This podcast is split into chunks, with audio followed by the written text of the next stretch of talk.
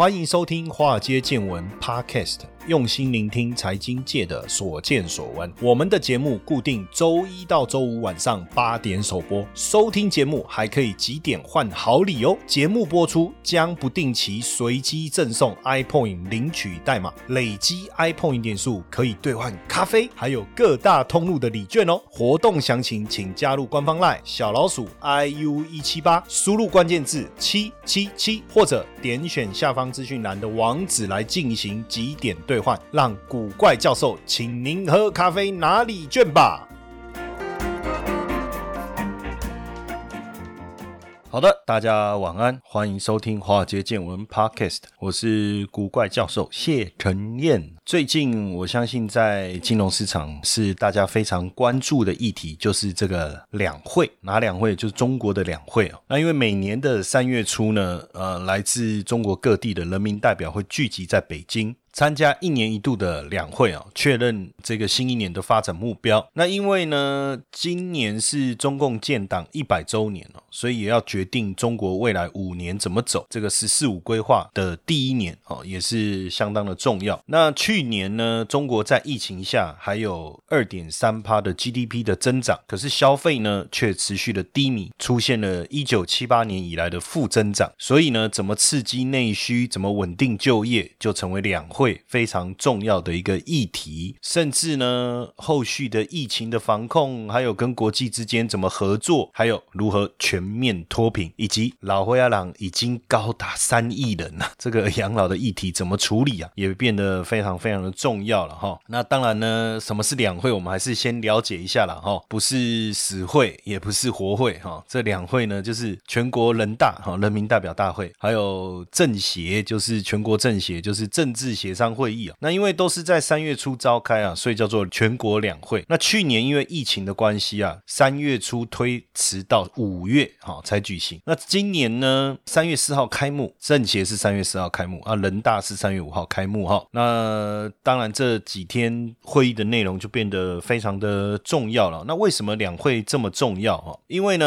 呃，中国政府每年这是每年第一个哈，有一个所谓定调作用的会议啦。会会讲一下，哎呀，你这个工作内容啊、报告啊、总体方向啊，很像我们喝春酒，有没有？过完农历年要先喝个春酒，那收个心哦，那顺便报告一下接下来的方向，我们要定掉我们的政策哈。大部分都是这样的一个概念，而且因为有很多的官员呐、哦领导干部啦，甚至国营企业、民营企业的代表也会出席，所以政治经济的讯息量很大，在这个时候哇就会跑出来。那因为现在中国是全球第二大的经济体啊，所以中国的政策就会影响到全球，当然就非常重要的关注嘛，对不对？要不要再制裁他，还是要给他松绑，还是他现在有要做什么？就是大家非常重要的一个观察的一个方向哈。那因为这一次是十四。四五，因为“十四五”哈，就第十四个五年计划哈。那“十四五”是二零二一年到二零二五年了哦。那这今年又是第一年，那接下来要怎么样去来运作？它的方向是什么哈？当然，这个呃“十四五”计划。是非常重要，目前是以这个科技创新自立自强哦为重点哦，其中 AI 啦、量子资讯啊、半导体是我们非常关注的一个焦点。那“十四五”几个部分，我们仔细的来了解哈，在经济指标的部分呢，哈，那 GDP 它在第十四个五年计划当中啊，它希望保持一个合理的区间，然后呢，这个品质能不能提升哦？那能不能壮大国内的市场，改良经济结构？另外，在科技创新的部分呢？希望整体的研发经费投入的增长率呢，每年平均能够在七趴以上。那数位经济核心产业呢，增加的值呢，能够占 GDP 比重的百分之十。那主要像半导体啦、量子资讯啊或 AI 科技这个领域，那能不能同时在这个北京、上海、广州、香港跟澳门这几个地方来建设这个创新的平台？那同时呢，人均所得、可支配所得要能够跟 GDP 成长来同步。那也把失业率要控制在五点五帕以下哦，五点五帕以下。另外一个也要特别针对这个绿色环保的部分哦，在 GDP 的能源二氧化碳的消耗要能够大幅度降低，像二氧化碳看能不能降到十八帕，降十八帕了哈。那森林的覆盖率可以提升到二十四点一哦，这个是呃“十四五”计划当中也算是一个非常重要的目标哦。所以在这两会当中啊，其实两会前大陆也好、香港也好的股市啊，出现了明显的一个修正哦。我我觉得也是因为两会初期啊，大陆的国务院总理啊李克强啊，他发表的报告就是说，考虑现行的经济的复苏的情况，还有因为要推动这个改革创新嘛，他把今年的 GDP 的目标是定在百分之六。可是问题是在还没有两会之前，大家普遍认为今年的经济成长应该能够超过百分之八。北京政府会努力让它超过百分之八，因为毕竟去年疫情的关系嘛。那你要呃努力的来，第一个基期低嘛，第二个就是说我把整个 GDP 能够推上来的话，对于经济的复苏、就业啦各方面会有比较大的帮助，对不对？但没想到目标竟然是百分之六哦，那当然大家有一点失望哈，有一点失望。不过为了扩大有效的投资啊，就是说大陆在今年会安排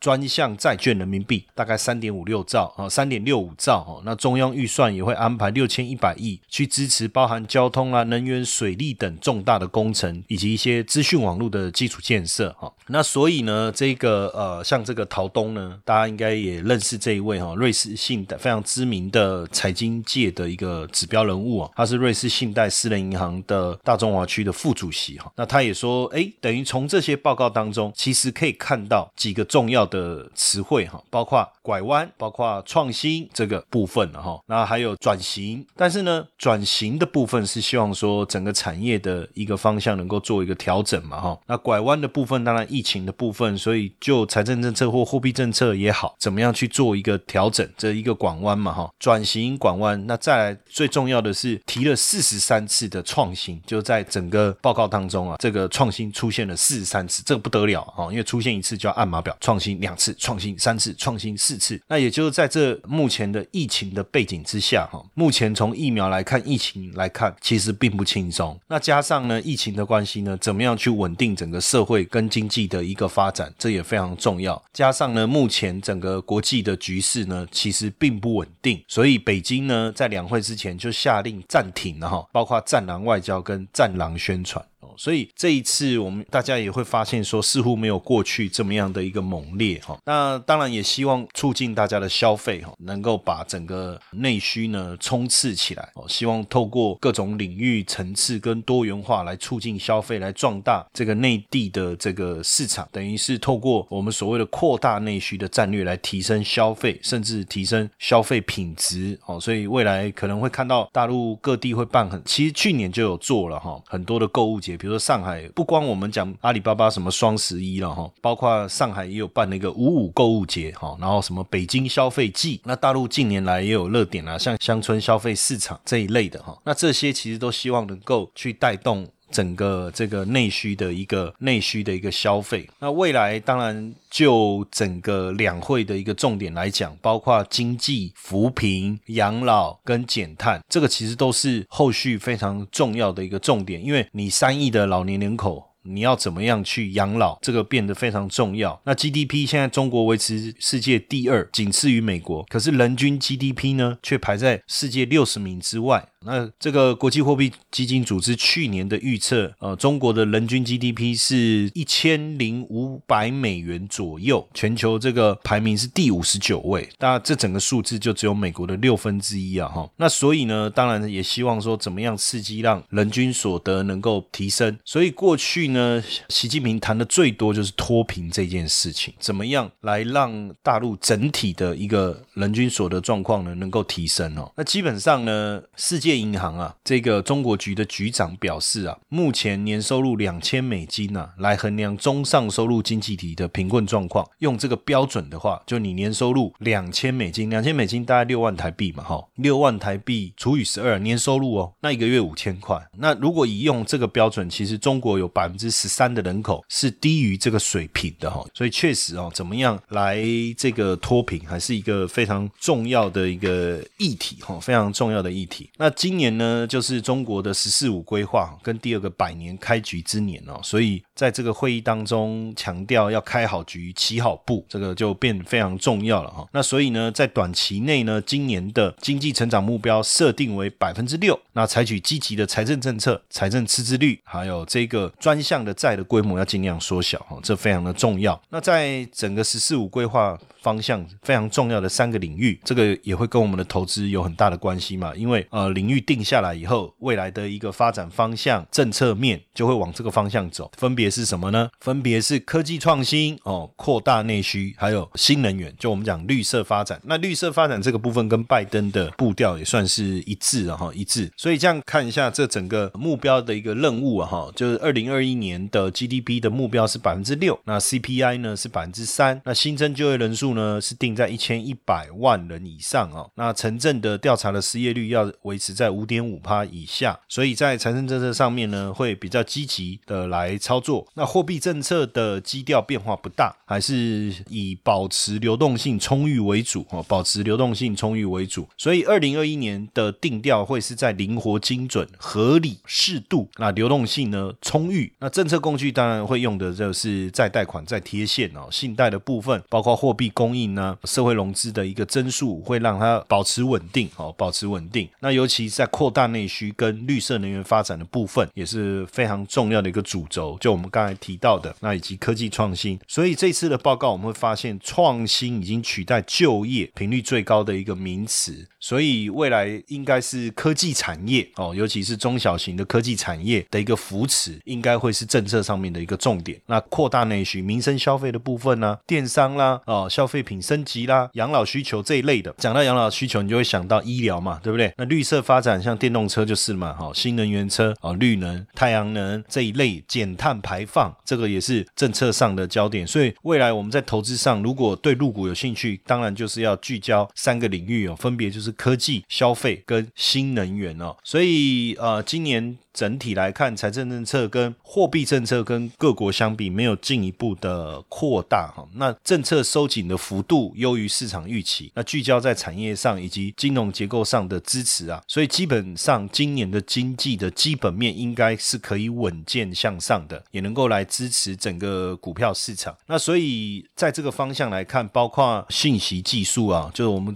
讲的新科技的部分哦，或是可选消费，或是新能源，这就是会是未来。非常重要的投资主轴哦，所以总结来看呢，这。这个两会啊，在会议过程当中，今年又是“十四五”规划开局之年，所以把“十四五”规划以及到二零三五年的愿景啊，来做一个审议。呃，未来当然整体来讲要促进科技创新，然后跟这个实体经济来做一个深度的结合，同时呢，推动高质量的发展来扩大内需。那全面要促进消费，提升医疗服务能力，尤其是在互联网跟健康医疗的发展的部分。所以这样我们就可以能够看得出来未来。来怎么样去介入这方面的一个投资啊？疫情持续的严峻啊，大家都非常的辛苦，所以呢，谢老师呢，我们的华尔街见闻跟乐天合作，严选了能够帮大家度过疫情的商品，勤洗手，多喝水，提高免疫力。详情到我们的官方 line 小老鼠 iu 一七八，输入关键字 cov，华尔街严选商品。防疫月买一千送一千，赶快上去了解哦。那所以呢，在投资方面，我们继续跟大家聊哦。也就是说，如果以科技创新、自主跟扩大内需消费为接下来的经济发展目标的话，相关的类股应该会受惠比较深，就有机会成为未来中国股市成长的动能哦。那所以在 A 股当中啊，新兴战略的产业会。很有机会成为股市成长的动能。那以目前“十四五”规划的重点来看呢，包括科技的自立自强、科技的基础建设，还有消费应用的升级、能源发展这些，然后资讯技术、可选消费、医疗保健。那当然，过去在投资中国的个股的时候，我们会比较习惯。其实投资个股要跟各位讲有点困难了哈。那之后我再找再另外找一集，因为我今天没有特别去要跟各位谈什么叫 A 股、什么叫 B 股、什么叫 H 股哈。之后我会特别再谈一下这一块。但是大概大家可以理解，就是说这个大陆的股市啊，有上海，有深圳。对不对？有香港，如果我们照这样来看，之后可能还有澳门哦，哈。但是我们要去投资大陆的股票，不像美股一样就付委托，然后开户很很方便，能够去进行。那基本上你要投资 A 股，你可以透过沪港通的方式，比如说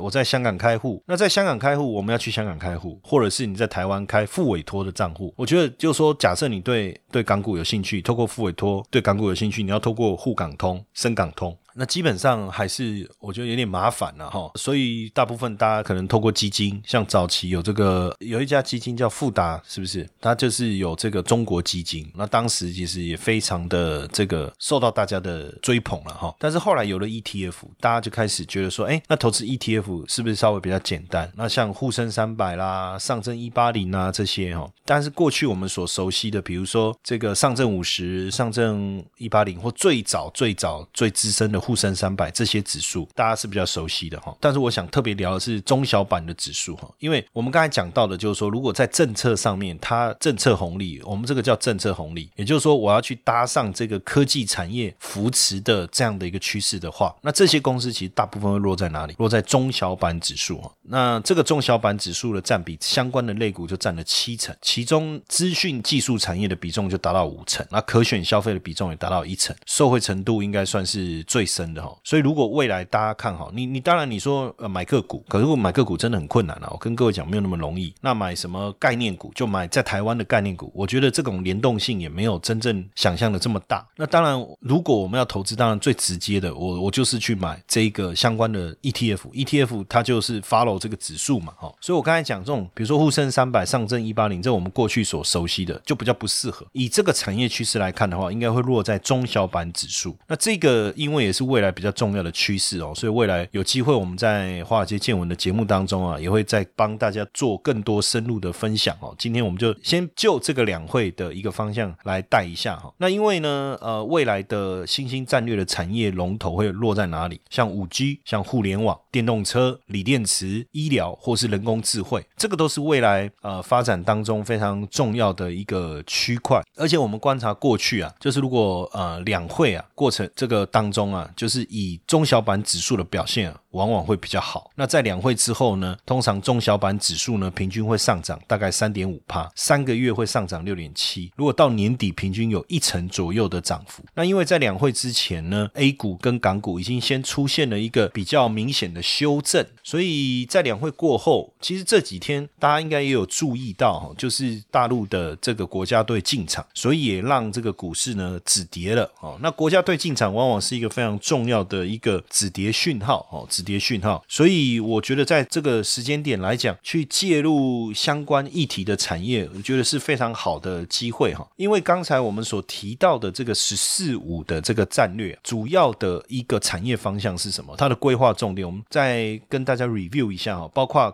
科技的自立自强，那什么叫科技的自立自强？当然就是我们能不能有自己的关键材料。另外一个在半导体的部分，我们能不能不要再依赖国外嘛？其实这个半导体不要再依赖国外，或者说依赖大陆本土厂商以外的企业，这个趋势啊，其实不止在中国大陆啊，包括美国、包括欧洲啊，都有这样的氛围开始吹起来了。那所以大陆势必要在半导体这个区块想办法赶上哦，赶上。那所以关键材料啦，半导体这个确实是现阶段大陆在政策上非常重要的一个扶持的一个方向哦。那另外当然我们就在讲基础建设，可是我们讲的基础建设跟过去不一样，不用再造桥铺路了，不用再弄高铁了，不要再盖一堆高铁了，这些不用，路该铺的也铺了，对不对？那这个铁路。高铁哦，几乎也都建制的非常的成熟了。那所以呢，现在所谓的基础建设的重点是在哪里？在新基建，就是科技基础建设，比如说五 G，比如说 AI。那另外在消费应用升级上，我觉得最重要的关键有几个，一个是智能城市，怎么样让这个城市的生活层面更智慧化？包括电动车的部分，包括在医疗的部分，尤其是远距医疗，因为有些偏乡确实你要到大都市来就医不容易。那诊疗上怎么样运用？科技上面的扶持，哦，能够来帮助这些远距医疗的一个应用。那另外在新能源的部分，节能减碳，锂电池也好，风力发电也好，太阳能也好，也是非常重要的重点。所以整个发展目标当然就科技自主，扩大内需消费，来接棒出口成长。因为确实在疫情过后，我们大家都没有把握到底未来出口成长的状态能不能恢复到疫情之前，这是大家的质疑。所以呢，在整个操作上的重点，我觉得就是会落在比较偏向内地的 A 股。那当然港股的部分也。会有机会。那只是说，可能从筹码面来看，内地自己的资金蜂拥而出的情况下，当然他的首选还是内地自己的股票，尤其是我们在看在呃内地啊，尤其是中小型的股票，对这个投资人来讲是更为偏好。但是我也跟各位稍微说明一下哦，其实我们常常在讲这个中小型、中小板哦，在台股，当然它的中小型、中小板，我们的大部分是台币，差不多在呃三十亿哦以下哦。但是实际上，大陆的这个中小小板呢的市值规模啊，其实很多，其实可能相当于我们台湾五十的股票哈，所以它不见得是所谓的小型股啦，只是说。一开始挂牌的时候，在深圳就分主板跟中小板嘛，所以不是主板的股票就被纳到这个中小板去了哈。在深圳的话，主板有四百六十八档，市值是九点八兆，那中小板总股票是一千零二档，但是市值也有十三点九七兆哦，所以呃，很明显哦，很明显。就是中小板的股票的，不是我们一般真正认定的那那么小的股票哈，那只是说在名称上它叫中小板这样而已。那如果我们从刚才我们也跟大家分享，就是说，哎，沪深三百啊，上证一八零啊，好，那如果跟这一次的这个深中小的这个产业的比重来看的话在“十四五”规划里面，科技创新这个政策主题，我们分成三个主轴嘛，资讯技术的话，深中小的相关比重占。了五十一点五以上哦，那沪深三百就只有十五点八，那上证一八零大概接近十三，十二点八、十二点九左右。那可选消费的部分呢，深圳中小占了十二点六四，那沪深三百大概只有占十点五哈，那上证一八零就占六点六。那医疗保健的部分呢，深中小大概占七点五，所以整个加起来这三个环节就是十四五非常重要的方政策方向相关的股票相关的产业比重占了七成以上。那沪深三百只有三十五趴左右，那上证一八零就不。到三成，所以如果以政策方向的主轴来去思考的话，那深中小相对来说会比沪深三百或一八零好非常多。那只是过去说大家比较熟悉是沪深三百，就比较没有接触深中小。但实际上，我把刚才我们细分的几个科技主轴的产业里面的股票跟大家分享一下，你大概就知道。呃，比如说在五 G 互联网、车联网的部分，如果讲台湾，我们就讲红海，对不对？那讲这个台湾，大家能想到红海还有谁？比如说这个部分的。其实，哎，想很多，哎，还是红海，对，没错，就是你举很多，你想要讲手机、讲电脑、讲汽车，现在不管讲哪一块，就是红海。那这一块是代表性的股票有谁？在大陆就是立讯精密、王来春，大家还有印象吗？前一段时期一天到晚怎么讲王来春、王来春的立讯精密哈。那另外就是在互联网、车联网、机器人这一块，算是有具代表性的，叫歌尔股份。歌尔股份这个部分大家应该也有听过，对不对？那另外一个就是巴菲特有投资，让他赚好。几倍的电动车的代表的公司叫什么？我们一起来讲一下。对，没错，就是比亚迪，对不对？那这个比亚迪就是电动车非常重要的一个制造商嘛，哈。那另外呃，锂电池制造商非常具有代表性的叫赣锋锂业，这光明正大的讲，它名字真的叫赣锋锂业啊。那另外外像在 AI 人工智能、语音辨识。自动驾驶智慧的智哈这一块，科大讯飞，大家可能比较没有琢磨，但确实它在这一块是相当厉害的哈。然后像这个智慧城市的部分，广联达，那另外 IC 晶片设计，这个大家一定有听过，紫光国伟，对不对？然后呢，中国健康检查数据平台服务的，像这个每年健康哦，美是美丽的美啦。年就是过年的年。那另外在物流的部分，因为你可选消费的一个兴起，这个物流的部分就非常重要。顺丰控股哦，这个大家也有听过。那我刚才讲的这些举例啊，我就举个例子，就是说大家会觉得说，哎，老师你说深中小哦，那深中小 OK，我我有时候我们怕中小型股，你知道吗？啊，可是，在台股里面，中小型股真的就是很中小啦，哦，股本不到三十亿啦，甚至十亿以下的。可是问题是在大陆深中小股票的这些股本没有那么小，随便也是把那个刚才讲的三十亿、十亿换成人民币，对不对？甚至有些的规模都堪比我们的零零五零的规模了哈。那只是说这个也是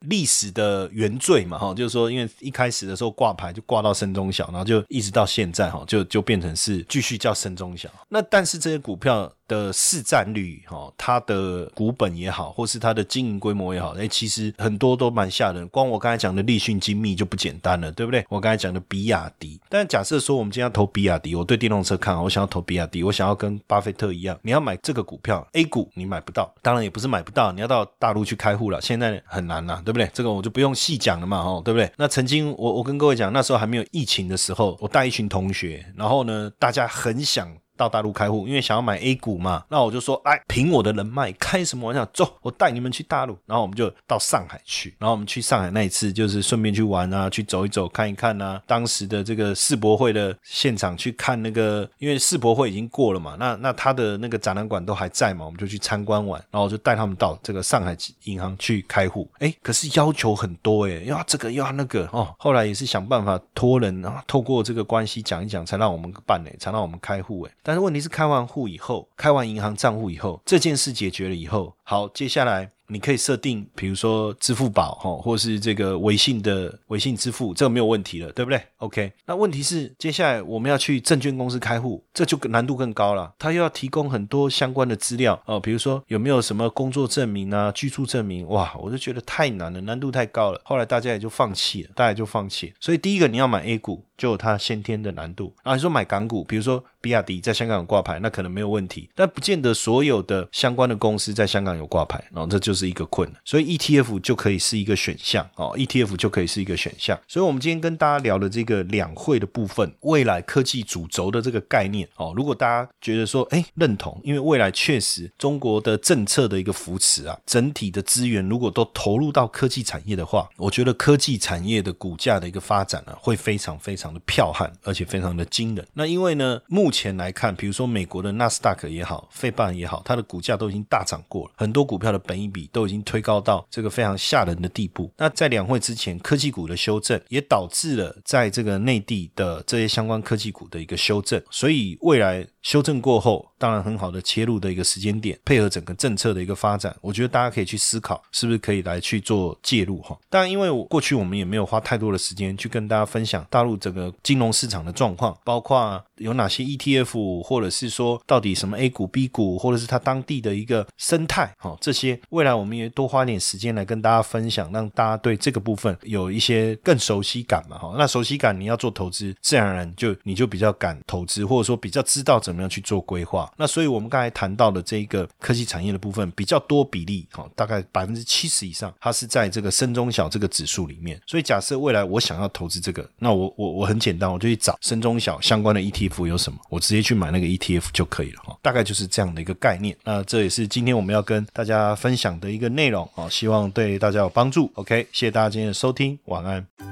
嘿，各位铁粉们，如果喜欢华尔街见闻，请大家多多按下分享键，让更多人能听到我们用心制作的节目。你们的一个小动作，是支持我们节目持续下去的原动力哦，快去分享吧。